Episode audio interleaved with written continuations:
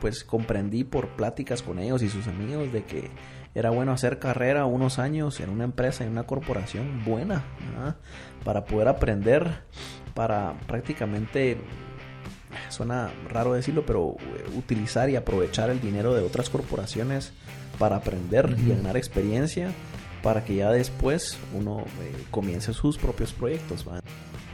Hola, soy Marcel Barascut y esto es MB Podcast. Hola a todos, bienvenidos al episodio número 70 de MB Podcast. Estamos súper emocionados por haber llegado ya al episodio número 70. Em, como se han dado cuenta, hemos estado viendo temas de emergentes donde hablamos con emprendedores jóvenes que están ahorita pues en el día al día, en la línea de fuego, pero creo que es bien importante entender cómo es que ellos lo están superando, qué herramientas están usando, cuáles son sus obstáculos, incluso qué oportunidades existen en, en ese mercado, ¿verdad? Por si en dado caso a alguien pues se le puede ocurrir una idea o tiene un contacto o puede hacer algo para resolverlo, creo que es algo bien importante. En este episodio tenemos como invitado a Rodrigo López, que es el cofundador y CEO de Yumus. A las personas que fueron a la Star Grind, él dio la última charla del episodio número uno, donde expone eh, una realidad que es bien, o sea, da un poco de miedo. No, la verdad es que da mucho miedo, que es uno de cada dos niños en Guatemala está desnutrido y le hace falta, o, le hace falta ciertos nutrientes para el desarrollo de su mente y cuerpo. O sea, y lo que enfatizó dentro de su charla es qué es lo que espera a Guatemala si en dado caso tenemos y seguimos con ese problema porque dice que uno de cada dos niños en Guate tiene problemas de nutrición, por lo tanto no puede desarrollar sus habilidades mentales, incluso en la parte intelectual. ¿Qué le, qué le hace falta o qué, qué es lo que o sea, ¿qué, qué, le, qué, le, ¿qué, le, viene a Guatemala? Eso, eso nos preocupó un montón y eso fue uno de los temas que conversamos con él. E, él se dio cuenta al momento que empezó una empresa que, que proveía dips a base de garbanzo, que, que fue tropicalizando con, con, recetas interesantes, pero se dan cuenta de la oportunidad de poder y, el, y la oportunidad del garbanzo, de los nutrientes del garbanzo en la salud de, las personas. Entonces él se da cuenta de un montón de factores que van a escuchar en el podcast y lo ve como una oportunidad para resolver ese problema. Entonces creo que es súper interesante, eh, Rodrigo, lo que nos contó, cómo lo contó, temas súper estructurados, eh, una, una, visión bien a largo plazo súper interesante que creo que vale la pena eh, que, que, lo escuchen completo, porque sí, entonces no, no quiero alargar la intro, pero creo, creo, creo que vale la pena entender eso al, al momento de entrar al episodio y espero que de verdad se lo gocen, disfruten, que se pongan a pensar y recuérdense que nosotros podemos hacer algo. Definitivamente nosotros podemos solucionar ese tipo de problemas, solo es dedicarle el tiempo. Eh, obviamente es un costo oportunidad alto porque probablemente en vez de invertirle tiempo a un trabajo normal, pues podrías o, o, estarías invirtiéndole en solucionar algo que probablemente no te dar dinero en, en los próximos seis meses, pero creo que vale la pena pensarlo de verdad, gócenselo. Si en dado caso saben de alguien que les pueda servir, por favor, compártanlo. Y espero que se los gocen. Eh, les recuerdo que el 12 de septiembre tenemos el próximo Star Grind. Los esperamos el de 6 a 9 de la, de la, tarde. Cualquier información, Star Grind Guatemala en Instagram para que puedan preguntar o ampliar la información. Así que gracias y disfrútense el episodio número 70 con Rodrigo López. ¿Qué onda, Rodrigo? ¿Cómo vas? Hola Marcel, todo bien, gracias. Qué, qué gustazo a la gente que no sabe quién es Rodrigo, pues pueden ver o pueden ver el video que va a salir, por cierto, de tu plática que hiciste en el Star Grind, buenísima, ah, sobre tu proyecto que nos vas a contar ahorita. Pero me acaba de contar Rodrigo que otra noticia interesante es de que acaba de conseguir pues inversión y posibles nuevos socios para unos productos que está sacando. Así que sí, sí, felicidades por eso. Muchas gracias, Marcelo. Creo que es uno de los esos milestones que uno como emprendedor busca. ¿ah? que, que alguien más, bueno, yo sé que ya tenías validada tu idea, pero que alguien de un calibre más alto diga, mira, confío en vos, confío en lo que estás haciendo, pa, tenés esto. Cabal, cabal, cabal. No, la verdad es que siempre lo habíamos estado buscando y ese fue, era el sueño, ¿va? Em, siempre hay una gran ruta ¿va? De, de cuándo es el momento correcto para poder levantar inversión. Cayó un cachito antes, el tren vino antes, ah, pero, ah, pero la verdad es que gracias a Dios que vino, entonces súper contentos de, Mira, de todo. Y, de esta parte, hablemos un poquito de la inversión, nos vamos a adelantar un cachito, pero creo que es importante digamos, mucho, digamos, yo estoy dando clases de emprendimiento y obviamente ah, en, en, esto de podcast te, te, metes en este mundo y te das cuenta que la gente lo primero que busca es inversión.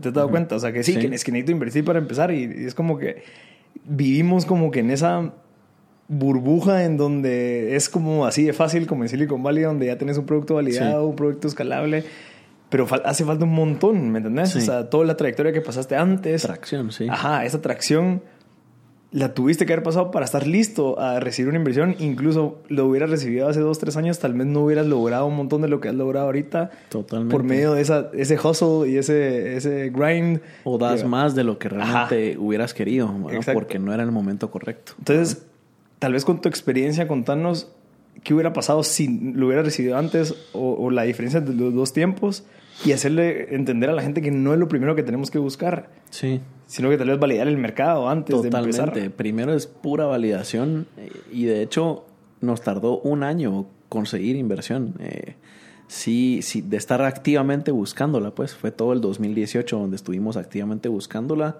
y hasta los primeros meses de este año que finalmente se cerró. Entonces sí es un proceso bastante, bastante largo porque tenés que evaluar bien eh, quién es el inversionista, que no solo aporte plata, sino que sea smart money, que te ayude con estructuras, otras cosas. Y nosotros comenzamos eh, con pura inversión propia, eh, por ahorros de, toda la vida prácticamente con mis socios y manio. Y fuimos armando un modelo de negocio en donde requería poca inversión y en donde nos apalancábamos y negociábamos con terceros que de esa forma nos permitió comenzar y poder validar, porque lo que estábamos haciendo nosotros eh, era totalmente inexistente en Guatemala, entonces no queríamos invertir, primero no teníamos y segundo no queríamos invertir en gran cantidad de, dinero en algo que ni siquiera existiera prueba y validación de que se pudiera vender. Entonces, súper importante poder validar antes, tener esa atracción de distintos tiempos, tener bien medido todo para poder saber bien esos volúmenes de venta a nivel de unidades, a nivel de usuarios en otro tipo de negocio, a nivel de ventas para que ya después puedas calcular bien y, puedas levantar inversión después. Mira, y parte de tu éxito ahorita, porque de, cierta manera tenés éxito, o sea, lograste encontrar un nicho, lograste encontrar un producto, incluso un modelo de negocio súper atractivo para el consumidor, el, saber de que cada vez que yo consumir algo tuyo va a tener un impacto en algún niño, entonces, que vamos a hablar eso después. Ese, todo ese, toda esa estructura que requiere el haber plantado y planteado eso viene de ese background que tuviste de haber trabajado durante, no sé, cinco o seis años en corporaciones. ¿Qué desde crees mucho atrás, vos. ¿Cuánto? desde pequeño, fíjate, desde pequeño. Em, sí, desde, desde Wiro, realmente con mi papá, mi mamá, mi familia y demás, viajamos bastante en el interior del país. Entonces pudimos observar la realidad mm. absoluta y entera de Guate en donde desde ahí me empezó a generar esa espina de emprender y conforme fui creciendo fui comprendiendo de que esa espina se estaba inclinando y ese deseo inclinando hacia emprender con un propósito eh, social, ¿va? poder realmente aportar a Guate. Entonces, eh, pues la vida, mi trayectoria, eh, distintos otros proyectos que fueron aprendizajes, me dieron a entender de que este es el camino, pues, y me siento súper feliz y contento de que mi trabajo día a día, mis proyectos día a día están orientados hacia hacer el bien y ayudar. Pero digamos, eso viene desde que viajabas cuando eras pequeño, pero te metiste a trabajar en, una, en corporaciones que lo viste más como dónde necesito agarrar experiencia para que en algún momento yo pueda... Totalmente. o sea, sí lo hiciste estratégico, pues no solamente... Eh, voy a meter a trabajar porque no me queda de otra, sino que lo viste como que dónde aprendo. Sí, totalmente. Yo, pues sí había necesidad de trabajar después de la universidad. Em, y también yo lo, por pláticas, tengo bastantes hermanos grandes, eh, somos una familia eh, de seis, yo soy el sexto, eh, todos hombres, vamos, te imaginas. Interesante. Entonces, em, pues el más chiquito normalmente le aprende las buenas mañas y malas mañas de todos. Entonces, en ese, en ese interim, pues comprendí por pláticas con ellos y sus amigos de que era bueno hacer carrera unos años en una empresa, en una corporación buena, para poder aprender, para prácticamente, suena raro decirlo, pero eh, utilizar y aprovechar el dinero de otras corporaciones para aprender y ganar experiencia para que ya después uno eh, comience sus propios proyectos. Entonces, hacia ahí fue la, la, idea. Entonces, sí fue una trayectoria cerca de seis años en multinacionales distintas, en distintas ramas también, algunas de consumo masivo, otras específicas de comida, otra específica de tecnología, que se comporta ya como consumo masivo ahora. Entonces eh, ahí fue donde realmente agarré ese background y, eh, logré comprender de que en todo el tema de responsabilidad social empresarial es una gran rama que hay labels incorrectos y, y, nublados sobre ese tema y es muy diferente tener un emprendimiento social en donde todo el modelo de negocio gira a través de, de generar un impacto.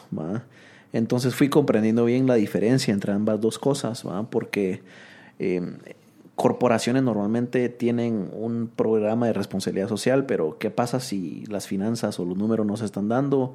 Lo primero que se ve es el departamento de mercadeo y el, antes que eso el programa de responsabilidad social. en cambio, un proyecto de impacto eh, social, pues realmente toda la estructura de costos, eh, todo lo que nosotros estamos haciendo en el día a día, ya está calculado dentro de nuestros costos y nuestros márgenes, entonces es parte del panorama, no se puede ir porque eso ya es como está, en, ya está enraizado entre la sangre y las venas nuestras, entonces... No es como un departamento de gastos que, que, los puede reducir, sino que ya está dentro ya de los está y eso es, exactamente, entonces por ahí va la cosa. Mira, y, y bueno, yo también te puedo decir de que yo creo que mucho de lo que lo he querido hacer y voy en el mismo camino tuyo, que es aprender, aprender, aprender, porque obviamente te has dado cuenta y nos hemos dado cuenta de todas esas oportunidades, que mucha gente los ve como problemas, sí, la desnutrición, sí. la seguridad, sí, la educación, puede ser un problema, pero si lo ves como con los ojos de tal vez de una manera de emprendedor, te das cuenta que son oportunidades. Total. O sea, te diste cuenta de la desnutrición y dijiste, bueno, ok, es un problema, pero obviamente cada problema tiene una manera de ser solucionado. Sí. Es donde entra toda esa educación, toda esa trayectoria que yo tengo, donde puedo empezar a agregar valor a mi país. Yo creo que es una de las cosas que a mí me gusta recordar a mis estudiantes y a la gente que me escucha, que es que de las pocas personas que tenemos acceso a la educación somos nosotros en nuestro país. ¿Qué estamos haciendo nosotros con esa educación, todo ese conocimiento, todo ese network y todo ese acceso a información? Sabiendo que nosotros hay miles de, o sea, si algo tiene Guatas son, son oportunidades. Sí que, o sea, somos de los pocos que estamos educados, deberíamos de cabal hacer eso, ver cómo podemos solucionar algo por medio de una manera que sea sostenible, porque una cosa es ser social y que solo das dinero y otra cosa es hacer algo sostenible a largo plazo con miles de otros productos y empezás a pensar verticalmente y horizontalmente. Entonces, felicidades, porque creo que es algo... Gracias. Y hay que incentivar a la gente que piensa así. No, hombre, sí, totalmente eh, súper alineado con vos y que, que nada de conocer cada vez más personas que que estén en ese mismo mindset, de eso se trata. Todo proyecto que, que, a mí me gusta involucrarme, tanto Yumus como otros, eh, todos están relacionados con poder eh, generar el bien y ayudar.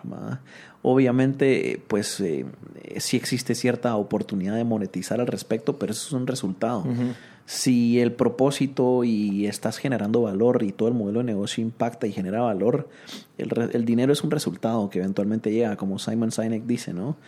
Em, entonces sí, y con el tema de sostenibilidad que lo tocas, cabal, ese, ese, ese tema es eh, bastante renombrado y escuchado últimamente y ahora realmente está migrando hacia tener modelos de negocio que sean regenerativos, ¿va? Porque la sostenibilidad viene la palabra de sostener, de mantener, de, de mm, Como que estabilizar. Ajá, como tener las cosas como están, ¿va? Mantenerlas, ¿va? Pero realmente ahora con todos los cambios climáticos, con todo como está cambiando el mundo tan rápido, con, con, la velocidad de la tecnología, entre otras cosas, realmente se trata ahora de poder generar sistemas, flujos de información, agricultura, procesos, eh, negocios, ¿me entendés? Que sean regenerativos. Por ejemplo, que compres eh, un detergente que al final cuando eh, pasa por, el, hace su trabajo lavándote la ropa, y termina en las tuberías y después termina donde termine y que ese, esos componentes y ese residuo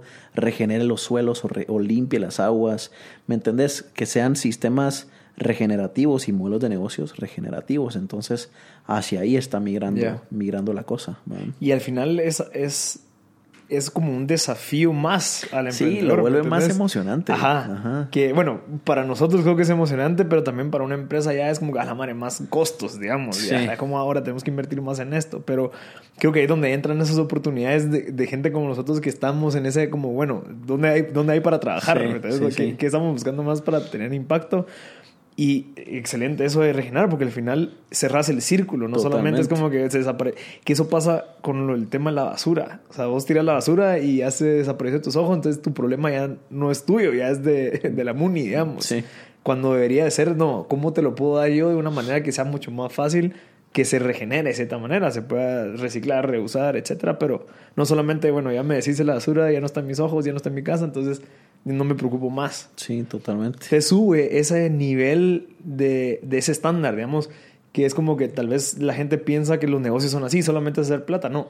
Subite un poquito el estándar, subite un poquito la dificultad y volverlo algo que tenga un impacto. Total. Sí, no solamente, ah, voy a hacer eh, humus de garbanzo porque no existe, no subite un poquito el impacto, la barra y decir, no, ¿cómo hago para que tenga un impacto? ¿Cómo hago para que ayude a, gente? ¿Cómo hago para que ayude a Guatemala? Porque en la plática que diste, si en dado caso no se resuelve ese problema, en 10, 15 años vamos a tener un problema peor.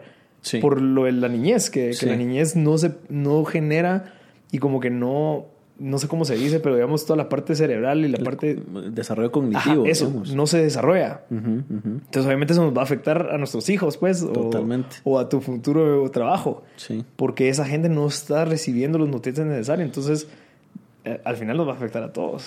Sí, el problema de la nutrición es, creo que la endemia más grave y alarmante y la crisis más grande que tenemos ahorita en Guate Em, hablando de estadísticas un poco, eh, ahorita actualmente tenemos el 46.5% de todos los niños entre 0 a 5 años tienen desnutrición crónica.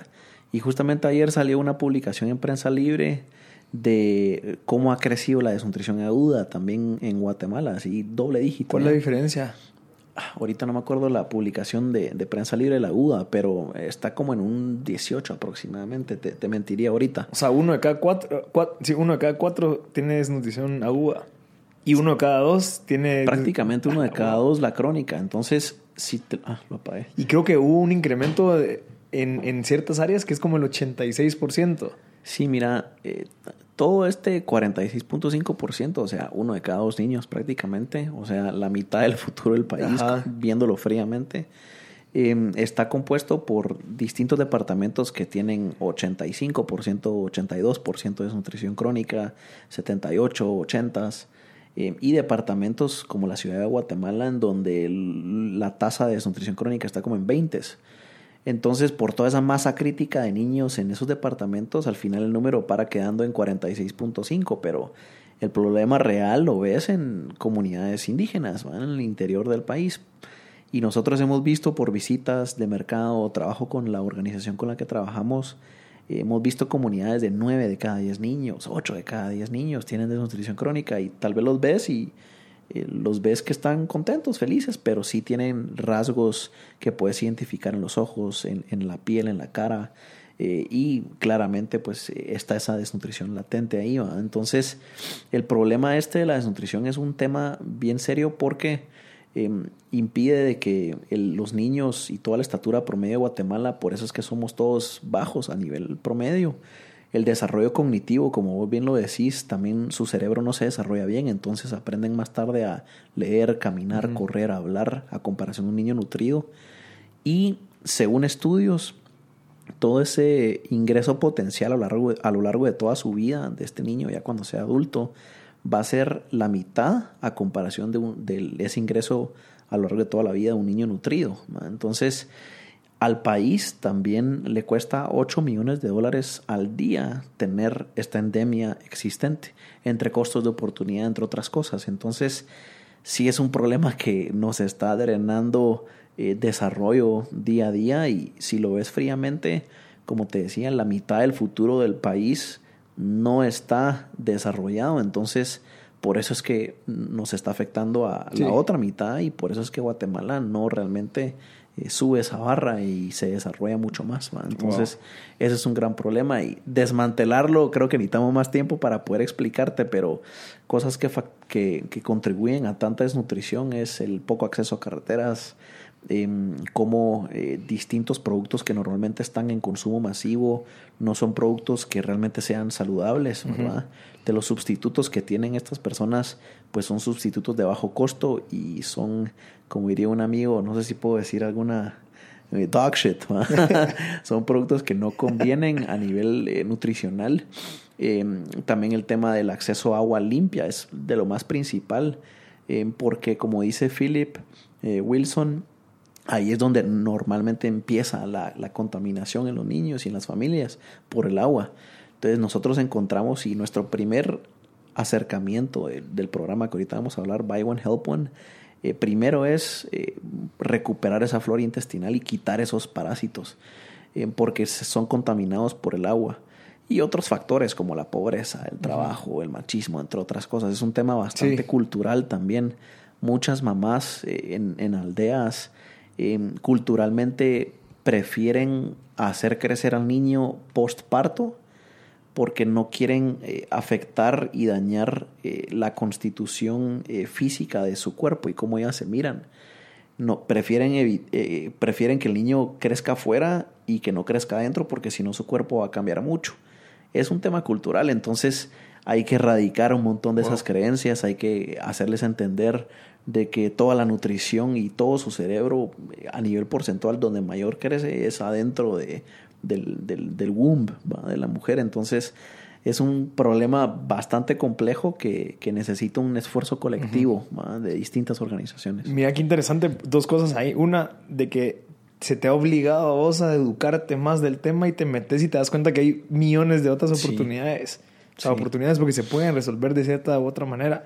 Y la segunda es de que te has dado cuenta, estoy seguro que sí, pero vas a alguna tienda en cualquier lugar, en cualquier comunidad y no venden nada que te agregue valor nutricional. Solamente, bueno, frituras y cositas así que obviamente no te está generando un valor, ya, sino que son cosas rápidas, como decís que, bueno, tengo hambre, entonces voy a comprar un X con una gaseosa, que probablemente me da lo mismo, que me lo tome o no me lo tome, porque al final no me está ayudando nada. Entonces, hasta eso, o sea, el, el, el hacer conciencia de que, de que en los lugares en donde ellos tienen acceso para alimentarse no hay alimentación adecuada, ni bebidas adecuadas. Totalmente. Entonces, eh, creo que eh, dándote cuenta, te das cuenta que, wow, o sea, hay, que agarrarlos de diferentes francos. Total. Pero, bueno, ¿quieres agregar algo más de eso? No, sí, eh, solo dándote la razón. Cabala, ese es el problema, porque no hay sustitutos que sean saludables. Y, y, ahorita en lo que vamos a platicar, creo que por ahí va la cosa, pero lo que estamos haciendo con Yumus, cabal, precisamente es estamos preparando un abanico de productos mm. eh, específicos para llegar a esos puntos. Entonces, ya productos bien masivos a base de garbanzo que tenemos toda la fe puesta en Dios de que va a poder ayudar a contribuir eh, y a reducir esta, esta problemática. O sea, vas a agarrar ese problema de muchas, de muchos frentes. Uno, comida, o sea, vos brindando la solución. Uno, brindando un alimento que sí sea alto en proteína, fibra y que no sea con ese contenido de grasas trans y, y ese contenido nutricional erróneo, sino que algo correcto. Eh, dos, con las alianzas de, de, de, nuestro programa Buy One Help One que contribuyen a reducir la desnutrición. Y tres, con la generación de empleo en esas comunidades para poder producir garbanzo, que eso es lo que estamos haciendo. Y, y, en la primera, creo que, creo que te voy a agregar algo ahí. Ustedes están adaptando a la realidad del usuario. O sea, realmente están dando un producto que no es algo que no conocen, sino que solamente va a ser de una materia prima diferente.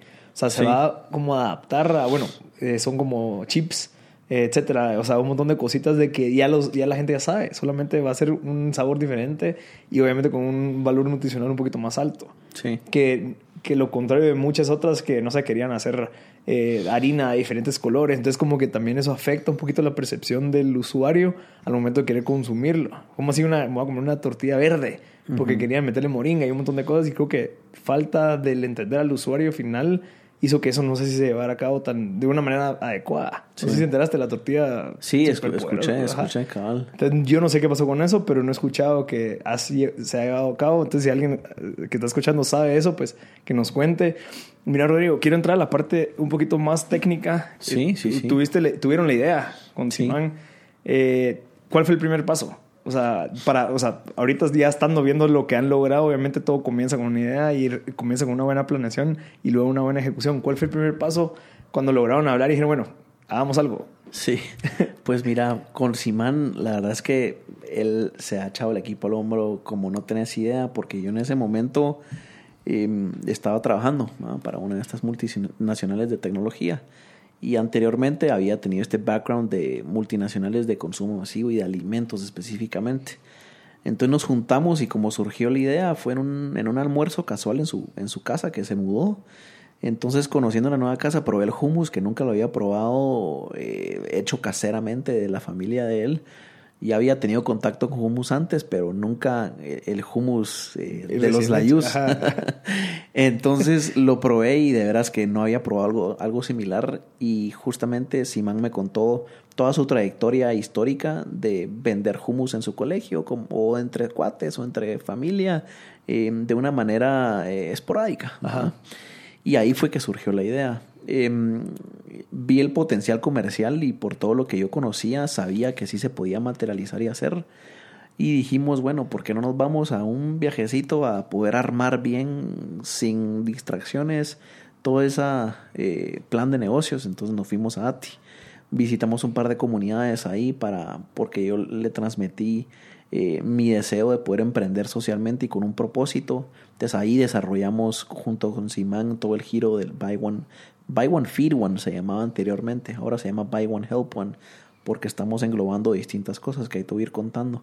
Em, pero ahí diseñamos que nuestro propósito y nuestro proyecto no fuera solamente vender hummus, sino que tuviera un propósito y que combatiera la desnutrición.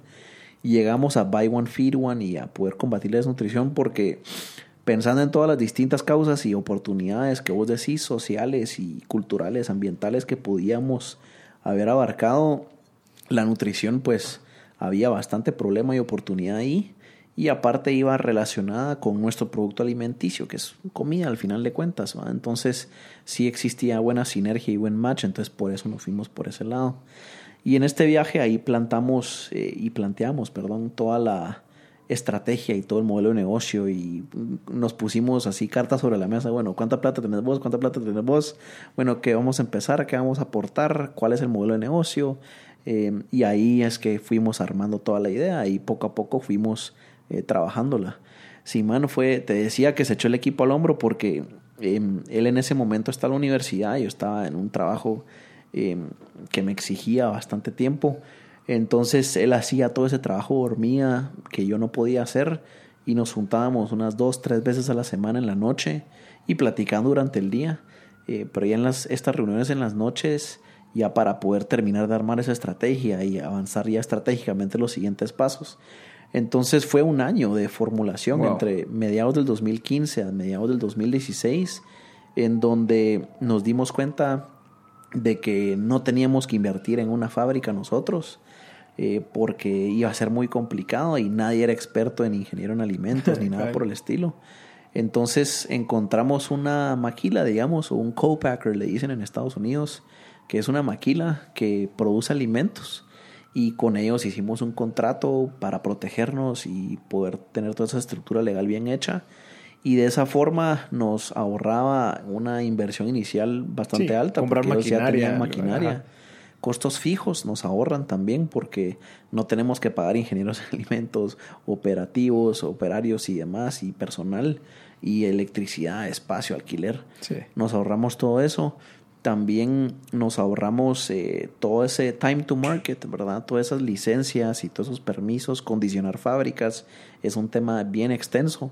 Entonces nos ahorramos todo eso, entonces ahorramos y cortamos tiempos y también nuestra inversión en CAPEX es mucho más favorable, ¿verdad? Porque no existía. Entonces, de esa forma nos hizo sentido y ya en un año fue de que finalmente ya teníamos la fórmula, acuerdos, contratos y todo ya echando a andar con este maquilador con el que estamos actualmente.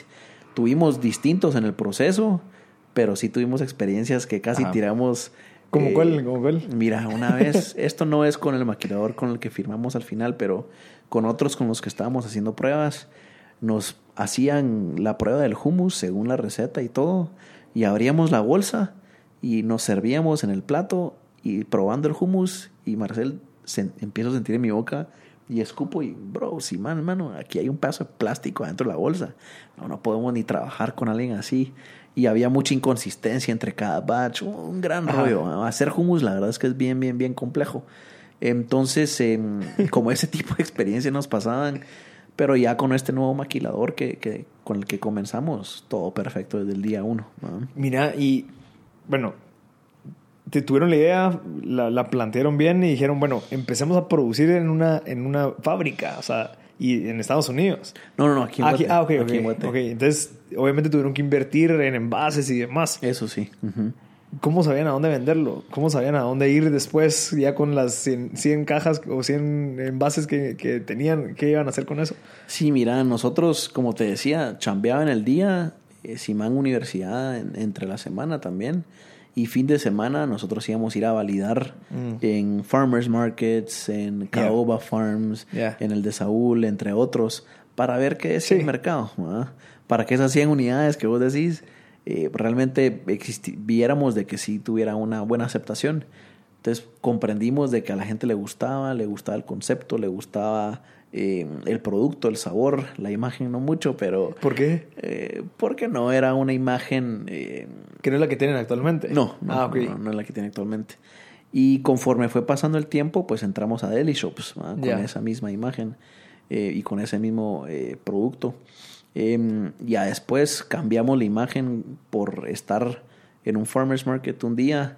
Y estas es de las cosas curiosas que pasan porque em, cuando estás emprendiendo con una causa y con un tenés un proyecto de impacto social o ambiental o cualquier cosa, em, te va- se te van abriendo puertas que vos ni siquiera estás buscando, pero se te abren. Y como lo que pasó la semana pasada en Startup Grind.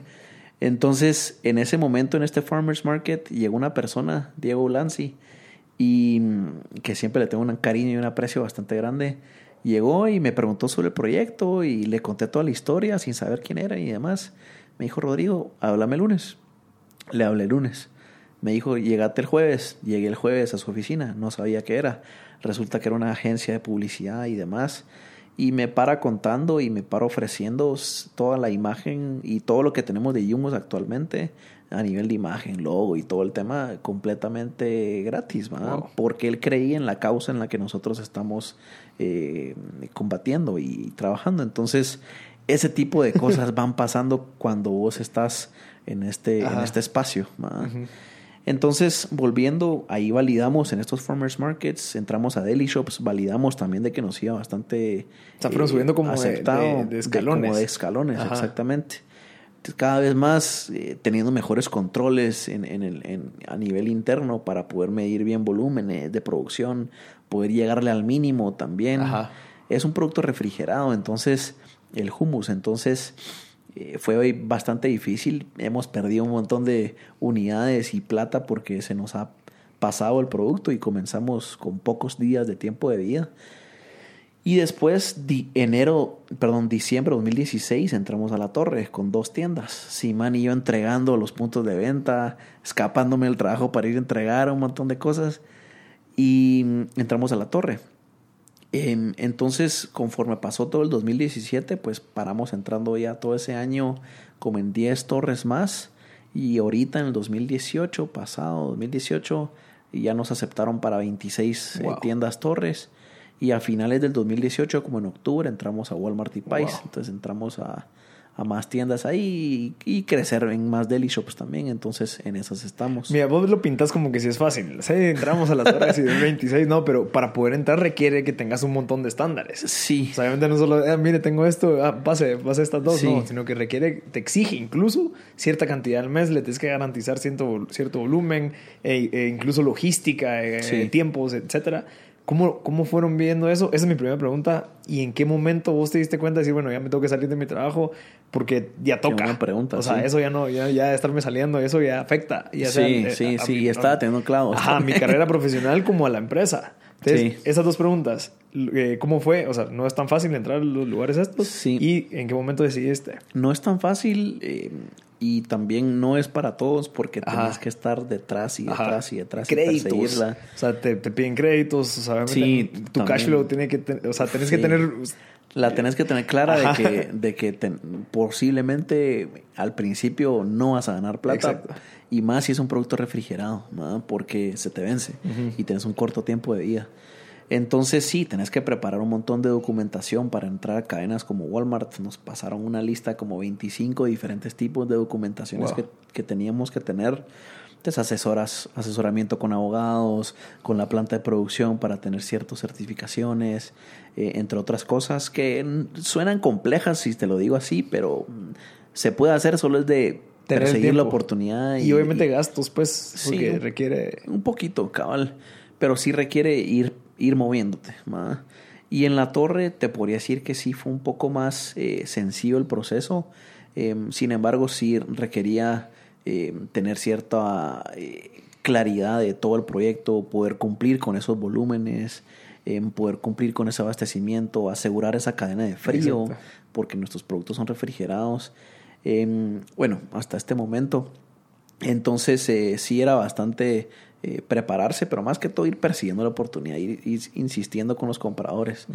Nos tardamos en, entrar a Walmart porque cambiaron compradores en ese momento, entonces habíamos iniciado la negociación y ya estábamos casi con el sí cambió el comprador, entonces teníamos que empezar de cero con el nuevo, entonces también por eso atrasó la cosa. Entonces, son ese tipo de cosas que van pasando. Y son cosas que no sabes, o sea, que no que van a pasar, son como... incluso ni las sabes, y, y, yo que tenía experiencia en consumo masivo, trabajando con supermercados, aprendí bastante, pero ya cuando estás emprendiendo, vos estás viendo todas las frentes, eh, legal, finanzas, costos, logística, bodega, almacenamiento, marketing, eh, cadena de suministros. Cuando estás trabajando en una empresa, ves solamente tu área. Y, normalmente te dicen, no, mijito, no te vayas a logística, vos haces lo que vos tenés que hacer. Ah. Entonces no aprendes de todas las cosas. Entonces ya emprendiendo me di cuenta que entrar y meter un producto es, es bastante chance. ¿Y en qué momento me, me di cuenta que tenía que renunciar? Fue en marzo del 2017, donde ya después de mucha conversación, soy una persona bastante espiritual, después de mucha conversación con el universo, con Dios y poder comprender eh, mi trayectoria y mi propósito, poder comprender que eh, el propósito de Dios en mi vida era poder combatir y poder erradicar estos problemas, pues en abril fue que tomé la decisión de renunciar. Em, me fui hasta agosto porque poco a poco me fui desligando ya no yendo cinco veces a la semana, sino que solo cuatro. Entonces logré negociar al final estar llegando solo dos veces a la semana, dos veces y medio, dos días y medio, porque fue fading off, fading away mi involucramiento. Entonces fui delegando por las responsabilidades que tenía ahí. Y ahí me di cuenta de eso porque en ese momento ya estábamos en la torre, ya estábamos autorizados en vender a más tiendas, eh, estábamos empezando esa negociación con Walmart, con el comprador anterior y dije, no, me tengo que salir porque quizá alguien más eh, lo va a hacer. Eh, y ahorita es el momento y tengo el feeling y tengo fe en esto y sé que esto es. Y ahora no estoy feliz en, en, mi trabajo anterior porque sí era bastante em, carga laboral y responsabilidad. Y como es una empresa asiática, em, salía bastante tarde en las noches porque las reuniones eh, que movían la aguja para pedir presupuestos y yo en el área de mercadeo, entonces ocurrían en la noche. Entonces sí era bastante, bastante chance que, que tenía ahí, entonces me di cuenta, no, tengo que hacer este salto y como te decía hace unos minutos, mi visión siempre fue estar uno, uno o dos años en organizaciones para aprender lo que pueda aprender y, e ir saltando. Y ya mi tiempo en esta última empresa ya estaba en tres años. Entonces fue, fue todo, se alineó para poder salir y echar el salto. ¿Y te preparaste? O sea, como que ahorraste. Ah, sí, sí, sí, sí, sí. Que es clave. Gracias a Dios, cabal, porque, o sea, yo pasé sin recibir un sueldo desde agosto de 2017 hasta marzo de este año. hombre. cabal, entonces... Todos sus ahorros se fueron. Sí, estoy empezando de cero ahorita prácticamente, ¿va? Entonces, em, apostándole a, a este proyecto, pues, y por eso te digo mucha trayectoria y comunicación con Dios para poder entender eh, todo este journey, pero gracias a Dios me, me, ha enseñado bastante durante todo este tiempo. He pasado distintas pruebas eh, personales, eh, laborales durante este tiempo, en donde he aprendido un montón de cosas y en donde me ha ayudado a despertar, digámoslo así. Entonces... Te hace sentir vivo. Sí, totalmente. Y a comprender un montón de cosas de la vida. Entonces, gracias a Dios que logré hacer ese salto al emprendimiento porque logré comprender un montón de cosas que en mi vida anterior pues eh, estaban apagadas, digámoslo así. Entonces, súper, súper interesante. El... Y, para la gente que está escuchando, ese es su overnight success de ahorita que le acaban de comprar parte fue cuatro años después. Sí, de, de, grinding, de hustling, de, de velos, de sí, todo. Sí, sí, totalmente. O sea, la gente ahorita ya te ve y, ah, sí, Rodrigo, el de humo, sí, qué bonito. Pero hace cuatro años eh, empezaste, pues, no solamente ahorita que, que, ya tenés como que, o sea, ya te estás posicionado, sino que fue hace cuatro años que empezaste. Sí, sí, sí, con, con Simán la teníamos clara. Mira, esto va a ser de, ni sabemos cuánto se puede, yo no puedo renunciar porque no sé ni cuánto se va a poder llegar a vender. Validemos unos años pero sí, el, el, el sueño para nosotros es eh, finalmente llegar aquí a tener un abanico de productos, que ahorita vamos a hablar de eso, y ya después pues eh, poder tener un éxito como esos emprendedores y, que, que, normalmente están haciendo esto ahora. Eh, y esa es la meta que, que estamos apuntándole al futuro. Sí, están buscando un éxito entonces. Más adelante, más adelante. A mí me gustaría quedarme con eh, Junta directiva o Sí, cabal, y estar involucrado en el área social y que eso sea mi chance, ¿verdad? Cabal. Desligarme, de, desligarme del tema de ventas y comercial y estrategia, sino que simplemente hacer el área social y encargarme de esa parte. Entonces hacia eso estoy, estoy trabajando. Yo creo que para concluir esta, este pedacito, la gente que está escuchando se dieron cuenta de que empezaste vos produciendo, obviamente pocas cantidades e irlas a vender a Farmers Market. O sea, ahí es, era al menudeo. Mucha, te vendo esto, te explico, te vendo mi producto, eh, probalo, recomendalo y poco a poco fuiste posicionando tu marca. Luego te subiste a Deli Shops, que obviamente ya, ya podías distribuir, ya había refries, ya había demás. Entonces ya la gente pues tal vez ya lo reconocía, lo probaba, se arriesgaba un poquito y después te fuiste ya a supermercados. O sea, ese proceso creo que es clave y no estar buscando, no, quiero empezar de un solo en la torre, ya quiero empezar de un solo en esto, porque te, te, estás comiendo mucho aprendizaje. Aprendizaje. Muchos contactos, como Diego. Mucho, mucho, mucho transmisión de pasión. ¿sí? Donde te tienes que poner a, venderle a la persona de que lo que estás haciendo es lo correcto, que compre este producto, no compre esto, porque esto es lo que de verdad está teniendo un impacto, no es, o sea, creo que ese camino es necesario pasar y es, es, vital para tu producto, para tu marca, para cuatro años después la gente diga a la madre, sí, lo logró, ¿me entendés? No solamente, ah, lo traté de meter, no funcionó, entonces ya no seguí. Entonces creo, creo, que es muy importante entender de que es un proceso. Y ahorita vas en un 20% del proceso, cuatro años después. Te falta un 80 todavía, que, que, vienen las cosas buenas, ahorita unas nuevas oportunidades como la adquisición, eh, nuevos productos, abanico, verticales, horizontales, o sea, creo que es un proceso, no es como que ya, ya lo hiciste. Sí, no, y, y, parte de ese deseo de poder erradicar este problema y poder realmente tener una, un holding de productos eh, a base de garbanzos saludables, sin grasas trans y demás, no se queda con el hummus, eh, ¿me entendés? Aquí solo es... Eh, gracias a Dios, cuando empezamos, para serte honesto, no sabíamos todo lo que estamos haciendo ahorita. Nosotros empezamos con el hummus, pero al meternos más a poder integrarnos verticalmente, al comprender de que el valor no solamente estaba en el humus sino, y en el buy one, feed one en ese momento, sino que el valor estaba en producir garbanzo. Ahí, al comprender eso, fue wow. Miles de otros productos. El giro, pivoteamos y ahora está en, bueno, dediquémonos a producir garbanzo con cooperativas. Y a raíz de eso, bueno, el humus es bien nicho. Comprendimos de que el humus era bien chiquito aquí en Guate y en la región no vamos a poder mover la aguja de la desnutrición con todos los alimentos por una categoría que fuera más o menos pequeña. ¿Qué más podemos hacer que sea más masivo? Entonces, a raíz de eso fue, bueno, hagamos más productos a base de garbanzo. ¿Por qué? Porque vamos a requerir más garbanzo, vamos a generar más trabajo. Y ahorita es lo que estamos haciendo, haciendo más productos a base de garbanzo, que los estamos por lanzar en unos meses. Creo que eso es el perfecto ejemplo, o Yumo es el perfecto ejemplo de lo que yo comparto mucho, que la gente tiene que estar enamorada del problema. Sí. De que de verdad el problema tiene que ser lo suficientemente grande y que se esté evolucionando cada vez y la era que se está poniendo más feo. Y, que, parezca imposible. Ajá. Y que te motive todos los días. Bueno, chingada, el humus ya no da otro. No, bueno, eso ya no da. Bueno, otra manera. Démosle trabajo, produzcamos el suelo, ahora se regenera, o, etcétera. O sea, todo eso sale a base de que ese problema cada vez se va a poner más feo. O sea, o va creciendo, va evolucionando, o ya no es la nutrición, no es la X. O sea, pero tenés que estar tan enamorado que tu solución tiene que ir pivoteando Totalmente. Y que vaya evolucionando y que genere este tipo de productos y oportunidades nuevas. Y lo comprendimos, cabal, y, y, es así porque nuestro problema principal era combatir la desnutrición. Al instruirte, al aprender, al educarte más sobre qué contribuía a que exista tanta desnutrición, dimos con el trabajo. Entonces, al comprender, bueno, cómo podemos generar más trabajo, em, por, participamos en ciertas aceleradoras, incubadoras, y ahí fue que surgió la idea y el asesoramiento de, hey, producir garbanzo. ¿Por qué no producís garbanzo, Rodrigo? yo, no, sí lo hemos pensado. Entonces empezamos a hacer números, empezamos a investigar más y nos dimos cuenta que hacía sentido producir garbanzo.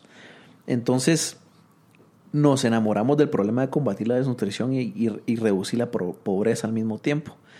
Y para los que nos están escuchando recientemente, pues eh, ese es Yumus ahora.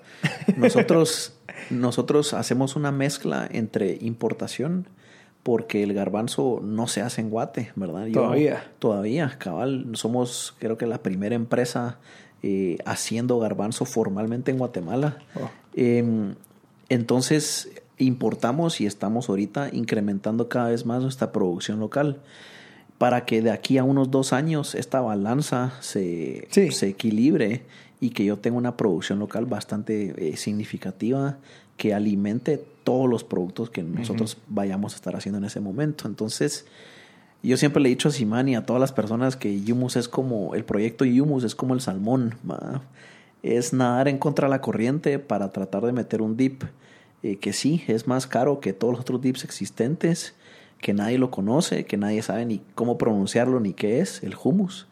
Em, y aparte, tratar como es como el salmón, porque estamos inculcando la producción de un grano que los agricultores locales, cooperativas existentes, nadie sabe qué es tampoco. Entonces es educar bastante sobre los beneficios de hacer garbanzo, meternos ya temas bien técnicos de, eh, de agricultura y de agronomía, eh, que te recuerdo, yo no soy agrónomo tampoco, pero nos ha tocado aprender del, del, tema y también educar sobre cómo cultivarlo de mejor manera. Entonces en eso es lo que estamos haciendo y el valor nuestro está en esta producción del garbanzo. Y si nosotros en dos años logramos esta balanza que te digo, significa que Guate va a poder estar haciendo un cultivo que, de un grano que se siembra y cosecha en cuatro meses, es el ciclo. Entonces, mínimo son dos ciclos al año. Lo interesante es que el garbanzo es resistente a las sequías. Entonces, eh, como te decía, el hummus y el garbanzo viene del Medio Oriente. Ahí hay muchos desiertos, pues cabal. Entonces, el garbanzo no necesita tanta agua, tiene un estrés hídrico bastante alto.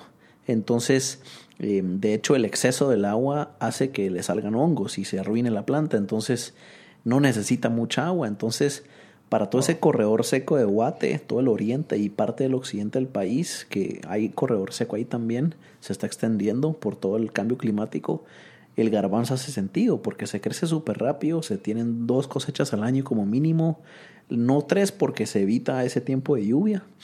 Em, aparte, ahorra CO2 en la atmósfera. Como es una legumbre, em, ahorra agua y también inyecta nitrógeno en la tierra. Entonces restaura los suelos y beneficia los suelos. Y como hay que rotar el cultivo en cada cosecha, el siguiente cultivo que usted que uno pone en esa misma tierra después, como el maíz, por ejemplo, que no les vas a quitar el maíz a los agricultores locales, Em, se va a beneficiar y crece mucho mejor por ese exceso de nitrógeno que quedó. Entonces hace bastante sentido a nivel ambiental. A nivel social le estamos brindando un beneficio de alto en fibra, un consumo y un grano alto en fibra y alto en buena proteína. Y a nivel económico, según estudios, según pruebas y según resultados que hemos tenido y según precios internacionales, locales y demás, el agricultor local puede ganar hasta tres veces más ingreso neto, o sea, utilidad por producir garbanzo que maíz, por ejemplo. Entonces, si nosotros en unos dos años logramos incrementar sustancialmente esta capacidad productiva de garbanzo, le vamos a estar generando trabajo a un montón de personas eh, y les vamos a estar triplicando el sueldo prácticamente. Imagínate si te triplican el sueldo cómo tu vida mejoraría. Entonces, hacia ahí vamos. Y, esa, y ese valor del garbanzo, digamos, cuando decís que se te puede triplicar el suelo, es por la falta de oferta que hay, porque en algún momento se puede llegar a suplir. Que toda la gente diga, no, sembremos, sembremos, entonces ya baja un poquito la, o sea, sube la oferta, entonces ya la demanda pues se, se, como que se estabiliza. Es, por eso. Es una mezcla entre, entre precios, entre oferta, pero más que todo entre rendimientos y costos. Y también es algo que un quintal del garbanzo se vende aproximadamente 850 quetzales, a diferencia del del maíz que se vende alrededor de 125 quetzales. Entonces también a nivel de precio también eh, sí es distinto y los costos no crecen eh, igual eh, con la misma proporción, entonces por eso es que existe este beneficio. Entonces hacia ahí vamos y comprendimos con Simán, mi socio, que nuestra responsabilidad al final como Yumus es, como Yumus Foods, ahora nos llamamos Yumus Foods porque estamos haciendo un, Variedad de productos. una sombría de distintas marcas y distintos productos a base de garbanzo todos. Y nuestra responsabilidad es poder hacer más productos de garbanzo cada vez más para que de esa forma los agricultores locales tengan a un cliente, Yumus, en, que siempre va a requerir garbanzo nuevo y garbanzo fresco y constantemente para toda la vida. Y nosotros como Yumus Foods agarramos ese garbanzo, lo transformamos en un distintos tipos de producto. Y nuestra tarea está en meter esos productos en estructuras de distribución a nivel local y en estructuras de distribución a nivel internacional. Desde hacia allá va.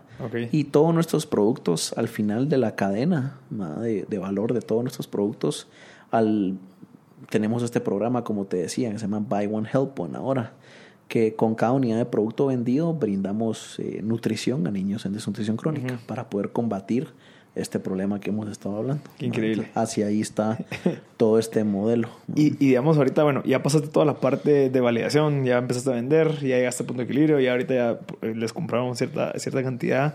¿Cuáles son los retos de ahora? O sea, digamos que probablemente quisiste hace tres años estar en donde estás ahorita, pero obviamente ya surgen nuevas, nuevos problemas, nuevos retos. ¿Cuáles son y cómo crees que los vas a resolver como para poder subir a la siguiente etapa?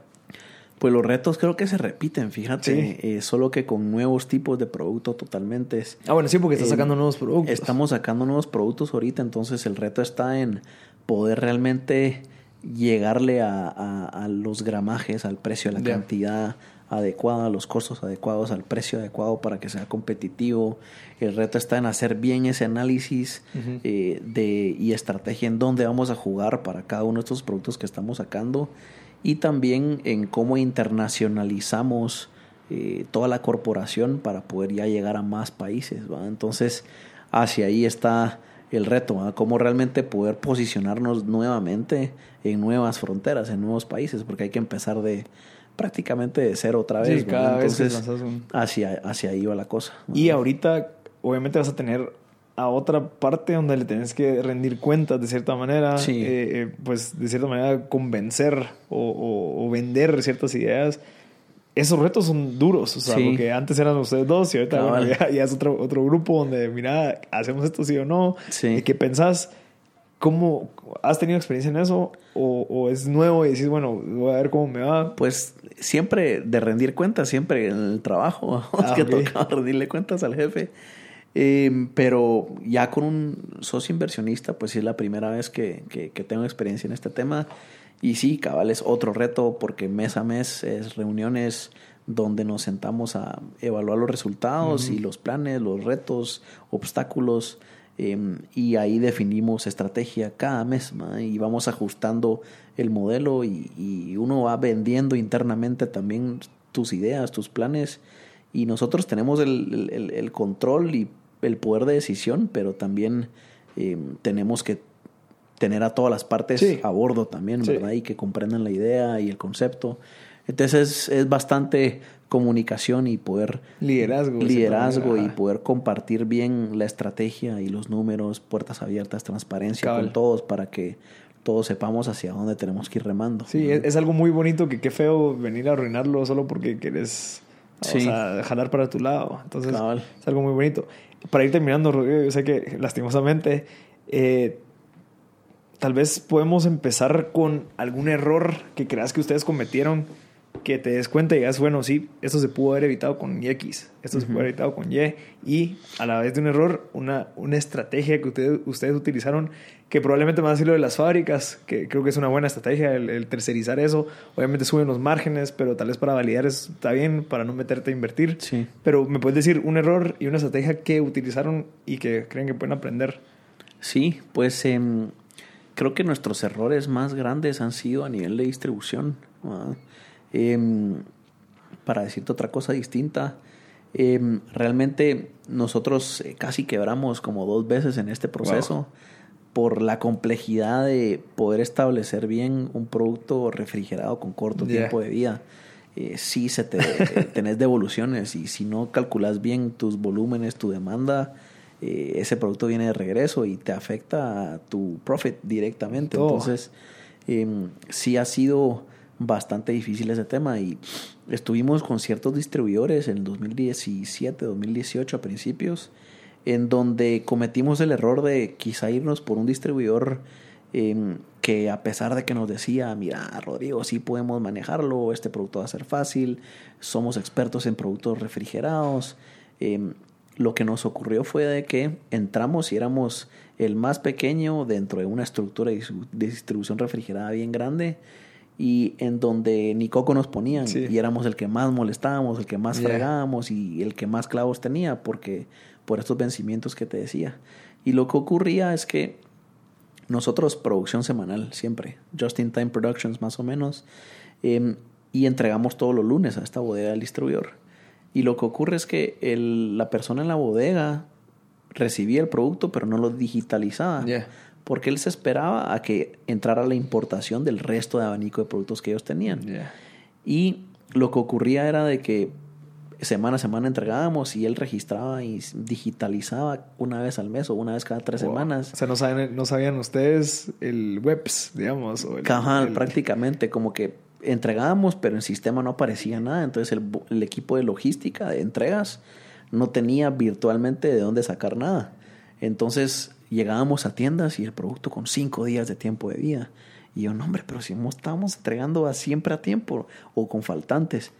Entonces hicimos una investigación y comprendimos dónde estaba el hoyo y un montón de unidades en la bodega, casi que pasadas, y nos afectó un montón de todo el flujo efectivo el año pasado. Entonces, eso fue como en febrero o marzo que nos dimos cuenta y ya para junio terminamos relación comercial con ese distribuidor y nos fuimos con un distribuidor más pequeño. Entonces nuestra estrategia fue no irnos por alguien eh, grande que tenga esa estructura para poder abarcar a todos los puntos de venta. Preferimos desatender varias tiendas, enfocarnos en menos tiendas, en las más importantes, con un distribuidor más pequeño, pero que nos diera un servicio de mejor calidad, en donde nuestro producto fuera el más eh, duradero, porque ellos manejaban quesos que duraban 15 días. Nuestro producto ahora está durando como 40. Entonces, de esa forma ya nosotros éramos el otro lado de la moneda, éramos el producto que más duraba. Entonces, ya el servicio ya era totalmente diferente y el control, el manejo del punto de venta era totalmente distinto. Entonces mejoramos un montón de distribución también. O sea, ahí pues podemos concluir de que también parte de lo que ustedes hicieron fue esa, ese ruteo. O sea, ir a ver que tu... O sea, e-, esa, ese constante de estar pendiente de cómo está tu producto, ya sea en el punto de venta, donde sea, pero eso que te diste cuenta de decir, bueno, tiene cuatro días, como así? O sea, esa es la importancia de estar tan encima de cierta manera, pues. ¿Cómo es sí, ¿cómo es ese dicho de que el ganado crece sí, al ojo del, al ojo del amo, algo así? que tienes que estar pendiente, tienes, que estar viendo que, todo esté funcionando y demás. Ok, y una buena estrategia fue, tal vez fue ese cambio. Sí, cuál? ese cambio creo yo que, que, que, nos ayudó bastante. Y también ahorita estamos a punto de cambiar a una nueva tecnología eh, en nuestro humus eh, que se llama HPP. No sé si la has conocido, pero se llama High Pressure Processing. Es una buena estrategia, no, no que ya esté implementada en el mercado ahorita, está por implementarse en octubre pero nuestro producto va a pasar a durar 120 días. Wow, de 40 a 120. De manera natural, sin preservantes, sin aditivos, sin químicos, sin nada. Entonces, ¿cómo obtenemos este incremento de tiempo de vida? Por esta tecnología. Y lo que es esta tecnología es, fue inventada por la NASA eh, para sus astronautas y por Japón para astronautas. Para que se llevaran producto y pues comida al, espacio y que les durara más. Y lo que ocurre es que tu producto entra en una cápsula, en una máquina que vale millones. No es que nosotros la compráramos, nosotros pagamos un alquiler por usarla. Y al entrar el producto en esta cápsula, la cápsula tiene que estar bien sellado tu producto, el empaque tiene que ser flexible, eh, la cápsula se llena de agua. Entonces la, la cápsula simula y la máquina simula le mete un montón de presión a tu producto y simula la máxima profundidad del mar. Cinco veces eso. Entonces, tu, tu, tu, carro probablemente tiene 30 PSI, libras de presión de aire, digámoslo así. Esta máquina simula 60 a 80 mil PSI. Entonces, entre tanta presión, desactivas moléculas, bacterias, microorganismos que descomponen alimentos. Entonces lo interesante es que puedes meter un producto ahí y hay quesos así, hay jugos así, hay carnes así, hay guacamole así em, y hay hummus así también en ciertas partes del mundo. Entonces metemos el producto ahí sin aditivos, sin químicos, sin, prácticamente nada. La receta original de, los layus, digámoslo así, em, va, a estar, va a estar ahora empacándose de esta manera y va, el sabor va a mejorar sustancialmente y va a durar más también. Y la estrategia te digo que es buena porque va a reducir devoluciones en tiendas, que todavía hay un poco, pero aparte nos permite exportar por, porque esta tecnología lo interesante es que puedes congelar tu producto. Entonces el hummus va a ponerte a Chile congelado. Una vez llega a Chile se guarda en bodegas del distribuidor refrigeradas y a partir de ahí 120 días. Wow. Entonces ya tu capacidad de poder mandar humus a todos lados eh, ya se abre a nuevos horizontes, a nuevos países. Entonces por ahí va, por ahí va la cosa. Qué interesante, Rodrigo. Mira, felicidades. De verdad creo que es algo súper interesante. Y bueno, a tu edad, tienes 29. 30 ya. 30 ya. 30 ya. es, creo que es una buena edad. creo que te quedan bastante tiempo para seguir innovando y aprendiendo para ir terminando, lastimosamente, Rodrigo, ¿me podrías recomendar un consejo que creas que te hubiera gustado al empezar y un libro que creas que la gente le puede servir para llevarlo pues a, poder emprender y estar en la posición en la que estás actualmente? Que es de que mucha gente quiere estar, muchos de nosotros queremos estar en esa posición.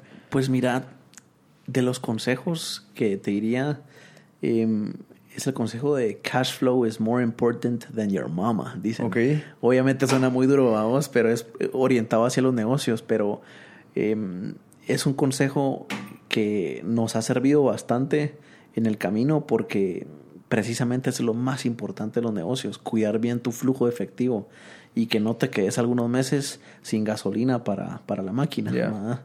Em, entonces, de hecho, nos decía un profesor y y no lo tenía activo ese, ese, ese consejo hasta que ya estábamos en esa situación. eh, pero es, es, lo decía así de duro el profesor porque eh, lo tenías que entender así a nivel intrínseco, a nivel entero, de que el flujo efectivo es lo más importante. Entonces eso te diría yo que cualquier emprendedor eh, que esté escuchando esto, eh, pónganle coco al, al, al, flujo efectivo porque es lo más importante. Y para agregar otro, eh, no tengan miedo a, tercerizar cosas dentro de su modelo de negocio. Eh, mi modelo de negocio, como les decía, trabajamos con maquiladores y con distribuidores. Yo no tengo el camión frío tampoco. Em, tampoco tengo los supermercados. Eso es tercerizado también. Entonces les recomiendo esto para empezar, para validar. Y esto aplica no solamente para productos de comida, aplica para eh, medicina, suplementos. Hay maquiladores de este tipo también.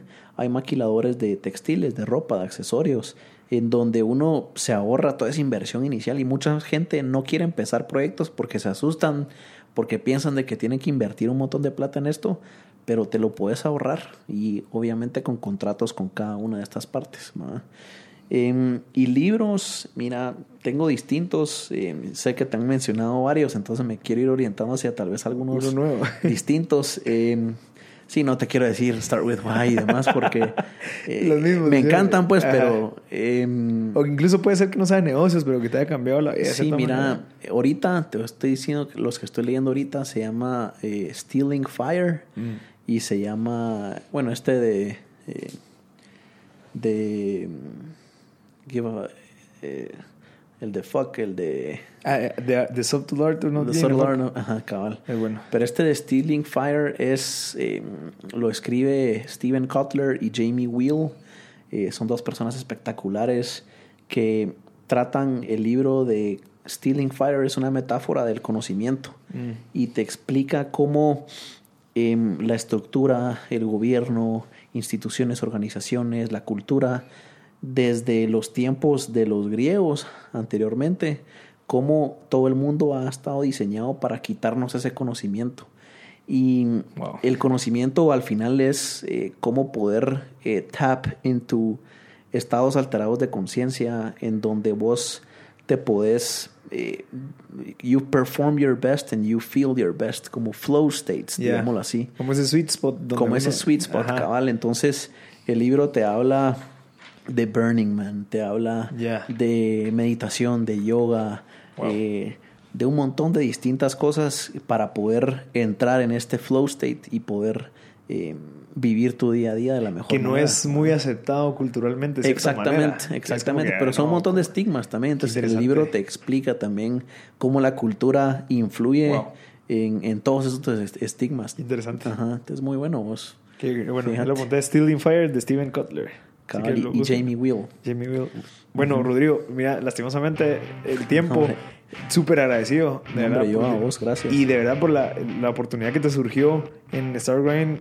Mucha, cuando uno está haciendo cosas buenas, aparecen personas que vienen a cambiarte la vida, te dan un empujón, te agregan energía, te, te contactan con alguien que te puede ayudar. Así que busquen la manera de agregar valor, busquen la manera de que tengan un, un propósito, que todas las cosas que ustedes hagan tengan un propósito. Eh, ves a Rodrigo y se nota que le encanta lo que está haciendo, ves que, que, lleva cuatro años, no creo que alguien que no tenga un propósito pueda pasar cuatro años sin ganar nada, o sea, ¿me explicas? Me explico, te pasar dos años sin un salario es imposible sacarlo si no estás emocionado, si no estás enamorado del problema. Entonces, gracias, creo que es un excelente ejemplo a tu corte A, lo que has logrado, lo que vas a lograr, lo que me enseñaste, que es secreto todavía. Pero felicidades, de verdad. Muchas gracias. Y por venirnos a donar tu tiempo y que la gente se pueda inspirar y todo, es súper admirable. Eh, contar tu historia, créeme lo que le va a servir a mucha gente que tal vez está ahí en ese interim de que, bueno, ¿qué hago? O sea, que sigo trabajando, emprendo, tengo esta idea, este problema que quiero solucionar, pero obviamente a veces nos vamos por la parte cómoda, la parte de, no, yo conozco esto, me están dando dinerito, pero ah, cuatro años sin ganar nada va a estar difícil, entonces creo que inspiras.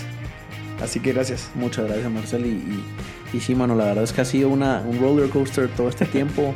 Sin mis socios, Simán, no, no ha sido posible todo esto y el apoyo cercano de mis distintos núcleos de apoyo, como mis amigos, como mi familia, eh, mi pareja, eh, Dios, eh, principalmente. Entonces creo que para poder tener un emprendimiento exitoso sí tienes que tener todos estos distintos núcleos en balance y poder tener y rodearte de personas que aporten y sumen a tu vida. Entonces, Yumus va hacia allá, pero no ha sido un trabajo solo, ha sido un conjunto de distintas personas que nos han ayudado y para todos los que nos escuchan, eso precisamente ocurre cuando cabal tenés un proyecto con un propósito claro y con un impacto social, ambiental o alguna causa en particular. Entonces los exhorto a todos a que, a que prueben y, se lancen al agua porque su vida va a cambiar.